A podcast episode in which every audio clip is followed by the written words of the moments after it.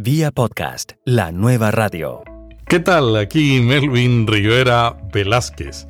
Al producir un podcast, tenemos que decidir qué tipo de micrófono vamos a usar. Mira, yo en, el, estudio en el que grabo en casa, que además lo llamamos el estudio porque es donde trabajamos, cuando lo tenemos que hacer y tal, Rocío y yo, es una habitación muy pequeña y que está muy forrada, ¿no? Tenemos armarios, libros, discos por todas partes, con lo cual la reverberación de una habitación está eliminada. En ese sentido no tengo problema. Incluso unas cortinas que tapan los cristales. Perfecto. Pero tengo a un lado la cocina y al otro la habitación de juegos de los niños. Una vez que estaba, empezaba a grabar, estaba solo en casa y de pronto digo, ¿qué estoy escuchando? ¿Qué es esto? Y era Melvin, la panificadora. Mi mujer había dejado programada la panificadora para hacer pan. Y de pronto estaba. No, no, no, y claro, yo no lo sabía y esto hay que tenerlo muy en cuenta. Antes de elegir, y todos conocemos las ventajas de los micrófonos de condensador, pero antes de elegir tienes que ser muy consciente de dónde vas a grabar y de qué puedes hacer para aislarte más y permitirte o no llegar a ese tipo de micrófono.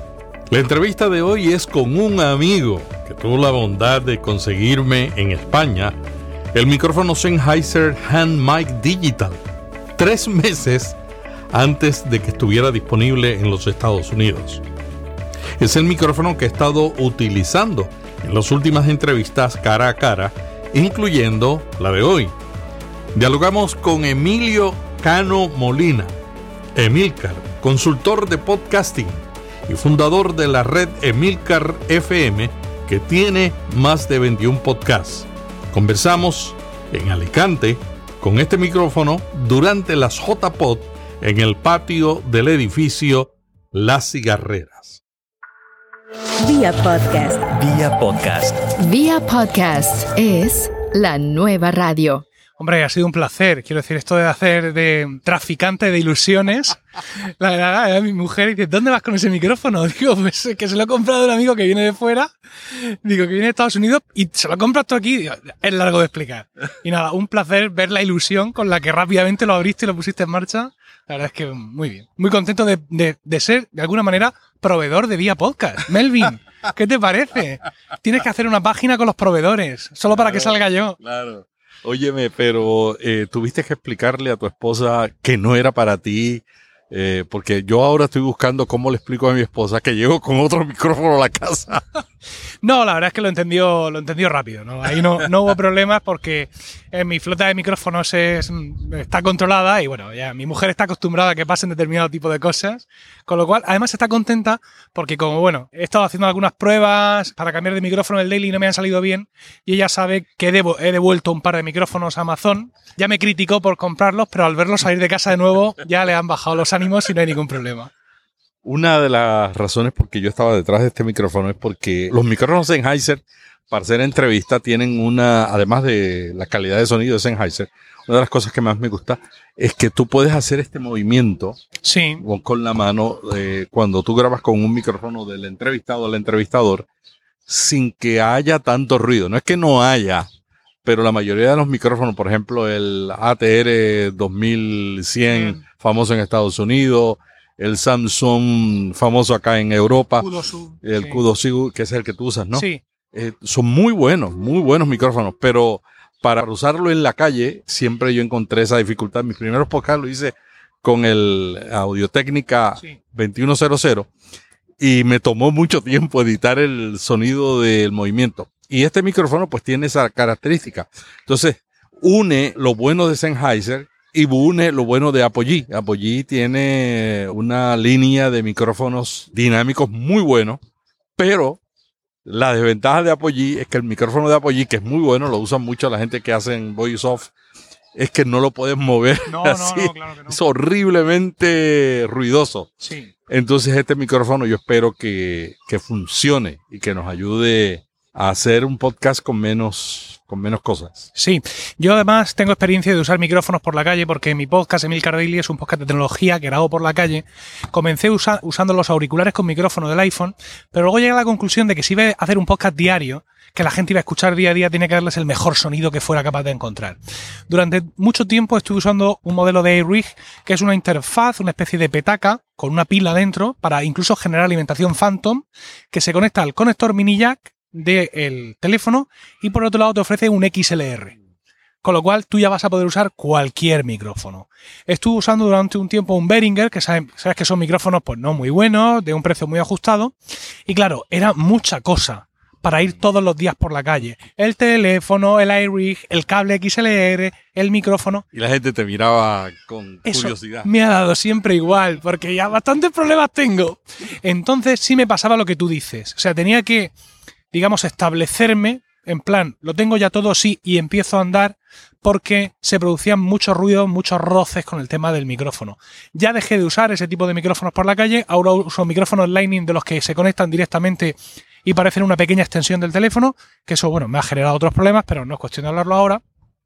Pero de aquella época recuerdo eso, la, muchas veces micrófonos que son dinámicos, pero que evidentemente si lo están moviendo, si vas por la calle, pues recogen muchos sonidos que realmente no deseas recoger. De hecho, hace poco intenté volver a esa configuración y pensé, ¿cómo he podido estar todos estos años haciéndolo de esta manera? Porque con los micrófonos que yo tengo, que insisto, son micrófonos bastante buenos, bastante buenos para estar en casa, con un pie de micrófono. Pero para ir a la calle, evidentemente necesitas un producto un poco más especializado, diseñado un poco con esta intención, como el micrófono con el que estamos hablando ahora.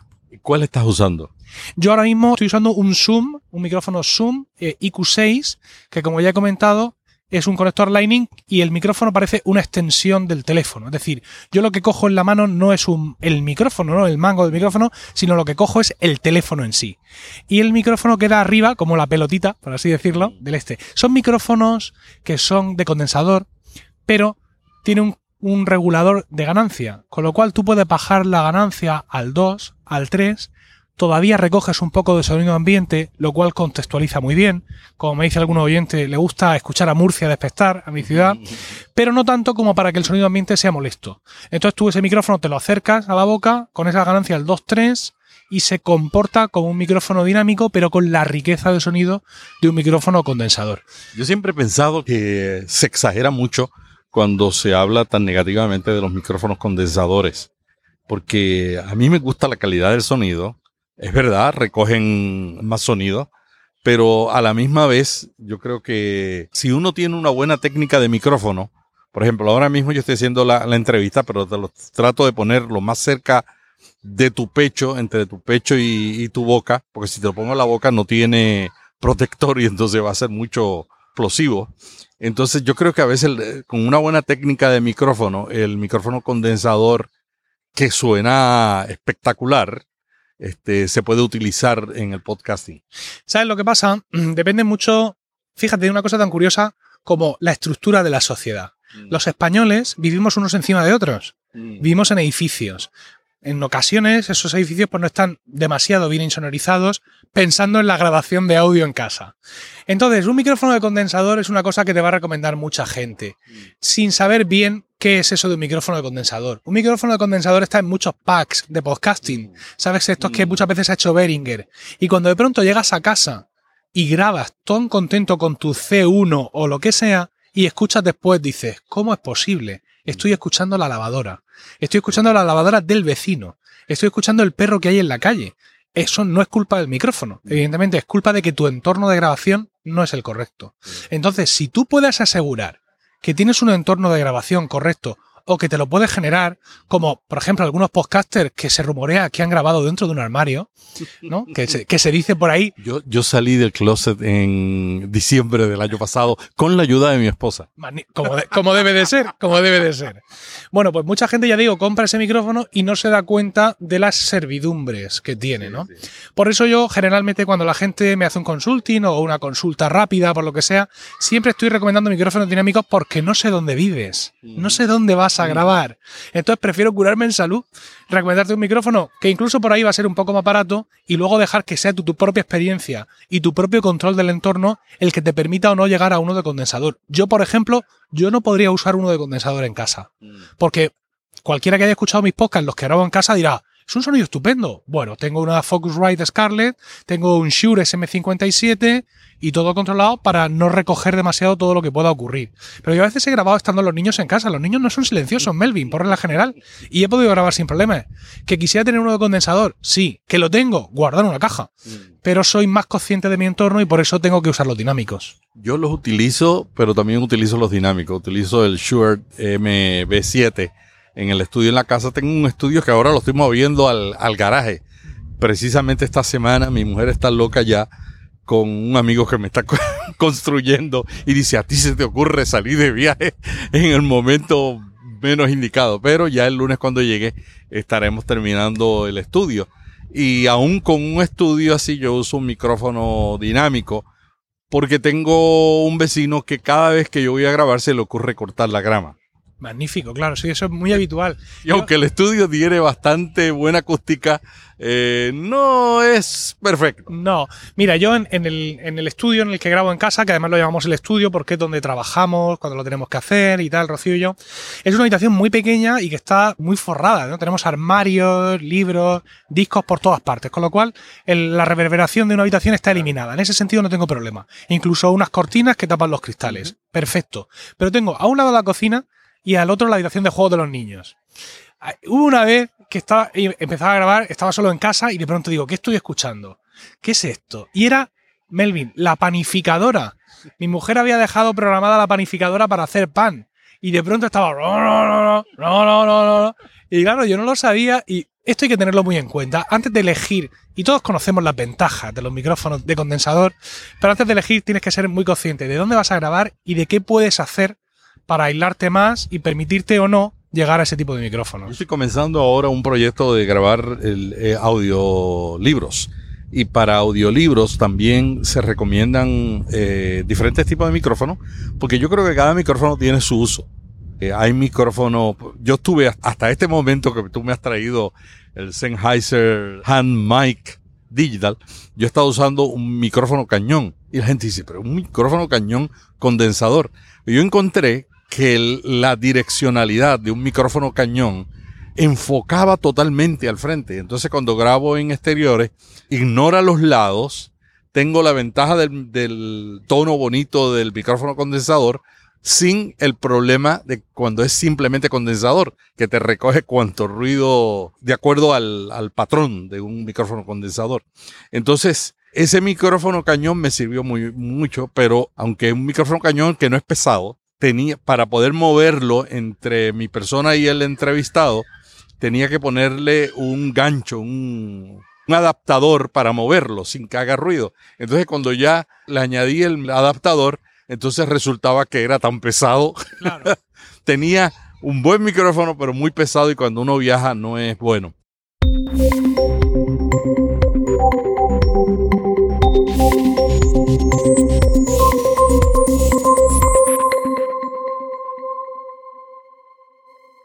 Antes de continuar, tengo un anuncio muy importante que compartirte. Cambiamos el nombre del grupo de Facebook de Solo Podcasting a Preguntas sobre Podcasting. Y esto para relacionar más el objetivo del grupo con el nombre. Si no te has hecho miembro, te invito a visitar el enlace en las notas de este episodio o en la portada de viapodcast.fm.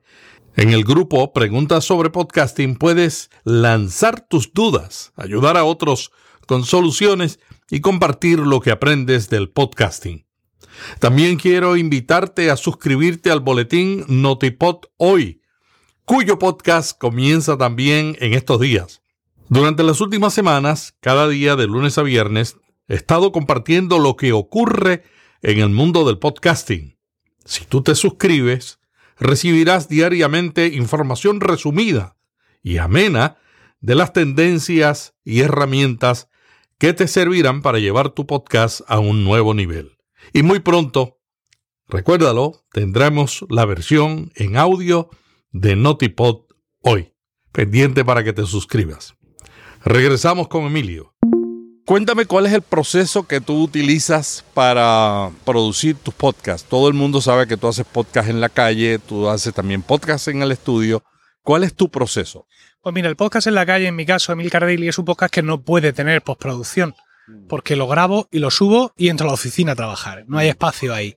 Entonces, ¿qué es lo que hago? Pues esforzarme, como te he dicho, en conocer que las calidades de grabación son las óptimas. Este micrófono Zoom, yo monitorizándome durante la grabación para ver a qué volumen estoy hablando, si la cercanía al micrófono es la correcta o no. Aunque eso lo pueda asimilar por la experiencia, pero cuando vas por la calle, los coches pasan a la hora que ellos quieren, no a la hora que pasan el día anterior. Y todo muy sencillo, unos niveles de volumen ya probados para que yo pueda terminar de grabar y darle a subir sin problemas.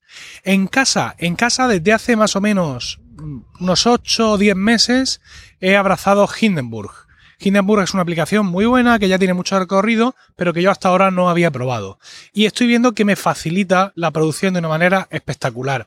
Junto con una Focusrite Scarlett, que es una interfaz de audio por USB también muy buena. Ahora, por ejemplo, los procesos más complicados para mí que son grabar el podcast Están locos estos romanos y grabar el podcast Lactando, que son podcasts donde hay muchos participantes que están juntos en casa, pues bueno, gracias a todo esto lo mejoro mucho. ¿Por qué? Porque con Hindenburg y la Focusrite de Scarlett yo puedo grabar en multipista. Cuatro pistas separadas para cada uno de los participantes. Todos con la misma ganancia, todos con los mismos micrófonos, sin ecualizar, sin tocar nada, pistas en crudo y luego Hindenburg con esa magia que hace, con sus procesos de perfil de tú échalo aquí, que ya lo hago yo, te lo deja todo nivelado. Incluso en la versión Pro que he comprado ahora, me permite crear un perfil individual. Es decir, yo cojo Melvin un día que yo esté fantástico, que esté, como decimos aquí en España, Carlos Herrera, que es un locutor nuestro de radio con una voz maravillosa. Ese día yo me grabo 15 o 20 segundos y le digo a Hindenburg, analiza y graba. Y otro día que esté así un poco más averiado, como hoy, que he dormido poco, que he grabado, que he saludado, que he reído, que he llorado, pues me paso ese perfil para que Hindenburg intente que esa otra toma de ese día que no estás tan bien emule a tu momento Carlos Herrera, a tu momento óptimo. Con todos esos procesos y otras muchas facilidades que da Hindenburg, la verdad es que mi postproducción ha mejorado mucho. Yo antes usaba una combinación de GarageBand con Amadeus Pro, que es muy interesante. Amadeus Pro, que es un auditor de audio en crudo, te permite ser muy específico, mucho con la ecualización, te permite cortar muy el límite, pero yo prefiero intentar ahorrarme todo ese trabajo de después haciendo un trabajo de antes, asegurando unas condiciones, unas herramientas, a veces costosas, Melvin, pero muy interesantes para grabar en las mejores condiciones posibles para que luego el proceso posterior sea lo más breve. Ese concepto también yo lo he aprendido a través de cometer errores. Mientras más trabajo antes de producir el podcast, menos trabajo tengo después que lo termino. Sí, sí, sin duda. Y aparte yo mm, genero mucha producción en, mi red de podcast, son 22 programas. Afortunadamente no tengo yo que editarlos todos. Yo edito los míos propios y un par de colaboradores, eh, que ya tengo bastante. Entonces para mí el tener el programa listo para publicar lo antes posible después de grabar es fundamental porque me permite tachar esa tarea y seguir con la siguiente. Y en Emilcar FM, desgraciadamente, siempre tengo tareas para hacer. Alguien preguntó hace poco si teniendo Hindenburg Pro se necesita utilizar Auphonic para el proceso final de nivelación. ¿Cuál ha sido tu experiencia? Pues mi experiencia es que no, porque una de las maravillas que tiene Hindenburg en sus dos versiones es que te permite exportar con una normalización adecuada a niveles de sonoridad. Es decir, no hablamos de decibelios, hablamos de lufs que es una medida, no vamos a entrar en detalles técnicos, pero te permite estandarizar en un patrón internacional. Entonces, para el podcasting que se va a escuchar en dispositivos móviles, que seamos francos, Melvin es como la mayoría de la gente nos va a escuchar, se recomienda una sonoridad de menos 16 loops. Entonces yo hago clic en la casilla de menos 16 loops y le doy a exportar. O sea, ya no me tengo. Él ya ha hecho su nivelación automática en todas las pistas que yo he ido añadiendo para que todo el podcast ya esté bien nivelado y luego la mezcla final él directamente la sube a esos menos 16 o a otro parámetro que yo entienda que tras el inevitable proceso de prueba-error que ya has mencionado, es el más adecuado para ese programa.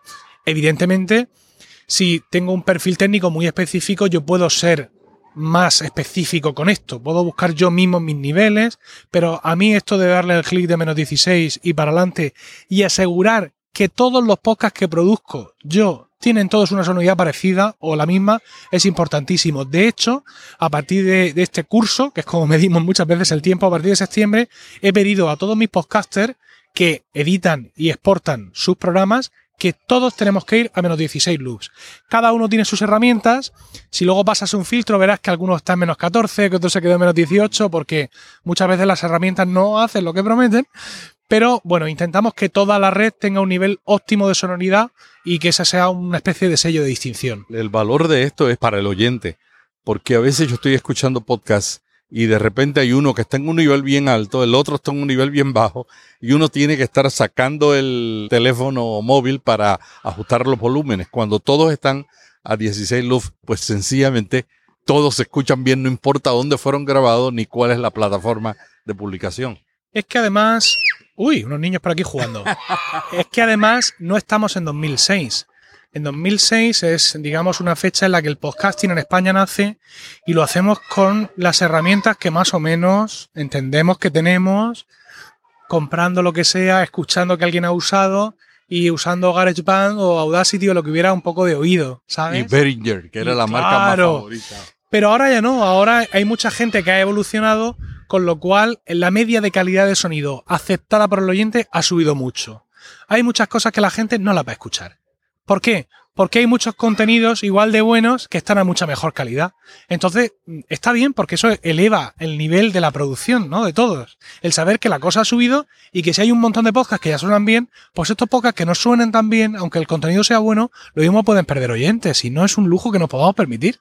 En España se usaba mucho la Behringer, se usaban las mezcladoras, pero ahora en todo el mundo del podcasting, con la gran variedad que hay de interfaces, cada día se están usando más. ¿Cómo tú ves la tendencia del uso de interfaz en vez de mezcladoras? Pues yo lo estoy promoviendo y lo voy a promover mucho más. Porque, bueno, el usar mesas ha sido una fase. Las mesas son bastante baratas. Aunque no sepas de audio, son aparentemente intuitivas. Luego descubres que no es así. Porque tienen un montón de botones que no vas a usar nunca a no ser que tengas un perfil muy técnico y sepas muy bien lo que haces, tú no vas a estar tocando todos los botones. Además, casi siempre son creadas para música. Claro, y ecualizar la grabación es un problema porque lo que hagas ahí se queda. ¿Vale? Tienes que estar muy seguro de lo que haces porque luego es muy difícil luego por software mover eso. Es mejor dejarlo todo a cero y luego ya por software hacer y deshacer según veas. Las mesas son pesadas, ¿vale? Las mesas son grandes, ocupan mucho espacio y luego tienen un problema. ¿Cómo las has llamado? Mezcladoras. Te van a dar una pista, todo mezclado. Mientras que con una interfaz de audio, una Focusrite o incluso Behringer también tiene, tú tienes la opción por software de que te entren las pistas por separado y tratarlas por separado. Y que por tanto esas voces que son distintas, como por ejemplo las de mis queridos compañeros de Estar Locos Estos Romanos, luego tú las puedas tratar de manera distinta y que el resultado final sí sea el óptimo. Así que todo mi apoyo a los interfaces de audio porque nos van a hacer producir programas de más calidad. Emilcar, para terminar la entrevista, cuéntanos sobre tu blog que ahora ha tenido un cambio en, no es nueva, tú siempre has sido un consultor, los que te hemos leído, eh, los que hemos leído tu libro y te hemos seguido sabemos que tú has sido siempre un formador de podcasters. Cuéntanos sobre el blog y lo que estás haciendo en el área de consultoría de podcasting. Bueno, milcar.es es con lo que yo empecé en este mundo. Era un blog sobre Apple, sobre actualidad Apple, y ahora he pivotado. Ahora lo he convertido en un blog sobre podcasting. Los artículos sobre Apple que escribí hace años siguen ahí y es un blog donde voy a escribir cada semana un artículo sobre podcasting y desde el cual ofrezco mis servicios de consultoría. Como dices, algo que he estado haciendo desde hace mucho tiempo, ayudando a la gente, algo que incluso he estado haciendo profesionalmente, porque la gente ha venido y me ha dicho, quiero contratarte directamente. Y como veo que existe esa demanda y que es un mercado que puede estar ahí, pues he decidido, digamos, ofrecerlo a todo el mundo, porque algunos de los que me han contratado me han dicho en el transcurso de nuestro trabajo, qué bien que haces esto, yo no sabía que tú hacías esto y he pensado que si hay una demanda del mercado, pues es mi obligación atenderla. Creo que es nuestra obligación de todos el poner esos servicios de manera más profesional al alcance de particulares y también de empresas o de asociaciones o otras entidades que pueden necesitar ayuda para esto. Es muy interesante porque la página lleva abierta un par de semanas y ya he tenido gente que, oye, un mensaje tengo, acabo de escuchar Promo Podcast, mi podcast de podcasting, y recién termino de escuchar, te escribo porque quiero contratarte, quiero hablar contigo. Aquí en estas jornadas de podcasting, otras dos personas se me han acercado. Oye, que he visto lo del blog. Mm, ¿Cómo hacemos para contratarte? Y es muy interesante porque eso me va a permitir dedicar más tiempo a esa gente que necesita ayuda para conseguir que consigan más con su podcast. Qué bueno, y a mí me alegra porque la verdad es que el podcasting ahora va a cambiar. Yo creo que en los próximos 10 años van a haber más opciones para los oyentes y los podcasters que no busquen mejorarse con la ayuda de expertos como tú no van a, sobrevivir la posibilidad de que los escuchen, porque casi todos los estudios dicen que una persona escucha de 5 a 6 podcasts. ¿Cómo uno va a lograr estar entre esos 5 o 6 podcasts? Lo primero es eh, producir contenidos de calidad y presentarlos de calidad. Cuéntanos sobre la red, cómo está la red Emilcar FM y cuáles son las nuevas noticias, las noticias que tienes. Sí, bueno, pues el planteamiento de mi red es incluir podcasts de muy diversas temáticas, intentando buscar programas que se basen en, temas que no sean habituales en el podcasting, al menos en el podcasting español. ¿Por qué? Porque la batalla Melvin hoy en día es encontrar oyentes nuevos, nuevos del todo. O sea, gente que no escucha podcast y que venga a escuchar podcast. Porque si no, como dice mi suegra, estamos pescando en un barreño. Quiero decir, estamos compartiendo los oyentes, que está muy bien, pero necesitamos romper, necesitamos gente nueva. Y eso lo vamos a conseguir a través de temas nuevos. En Emilcar FM tenemos un podcast sobre nutrición, un podcast sobre biología y conocimiento científico, podcast sobre educación y el último de ellos, por ejemplo, Plug and Drive, un podcast sobre coches eléctricos, sobre movilidad eléctrica. Puede que hay por ahí mucha gente interesada en eso y de pronto ve que hay un podcast, eso que es, pero hablan de esto que me interesa. Voy a escucharlo. Y por ahí hemos captado un nuevo oyente para la causa, porque sí, está escuchando Plug and Drive, pero de ahí va a empezar a escuchar, oye, me gusta esto de los podcasts. Plug and Drive es un episodio cada 15 días. ¿Qué puedo escuchar entre uno y otro? y vamos ganando oyentes y en Emilcar FM apostamos por eso, por esas nuevas temáticas, no centrarnos en lo habitual del, menú de podcast que suele haber en España, intentar diversificar para ver si de esa manera atraemos nuevos eh, oyentes al podcasting. Cuando te escuché anunciar ese nuevo podcast sobre los automóviles eh, eléctricos, pensé, este es el mejor ejemplo del valor de un podcast, porque ¿en qué emisora de radio tienen un podcast sobre coches eléctricos? O sobre lactancia materna, por ejemplo. O bueno, la nutrición quizás más habitual, o sobre otras de las muchas cosas que hablamos no solo en Emilcar FM, sino en otras redes de podcast y en otros podcasts independientes. Es el verdadero poder, la verdadera fuerza del podcasting, ese tema nicho, ese escuchar de lo que, escuchar hablar de lo que tú quieres que te hablen y que no hay ningún otro medio que te lo ofrezca. Y esta sí que es la última.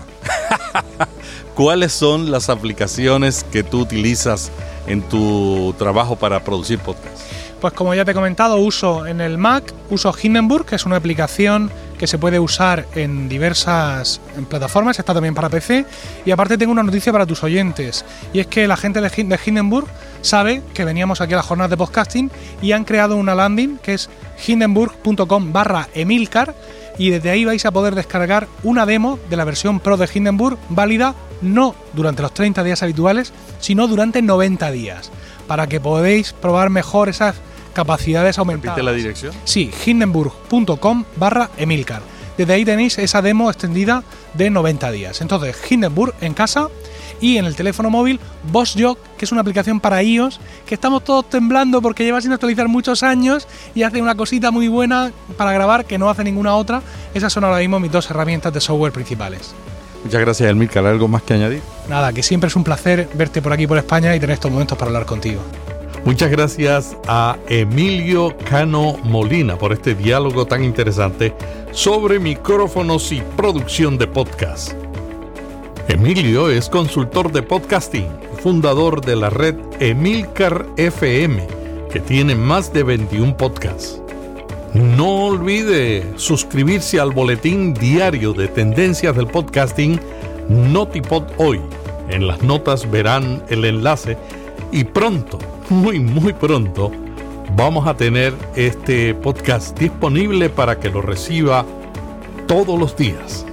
Hasta el próximo episodio. Recibe un podabrazo de Melvin Rivera Velázquez. Vía podcast. Vía podcast. Vía podcast es la nueva radio.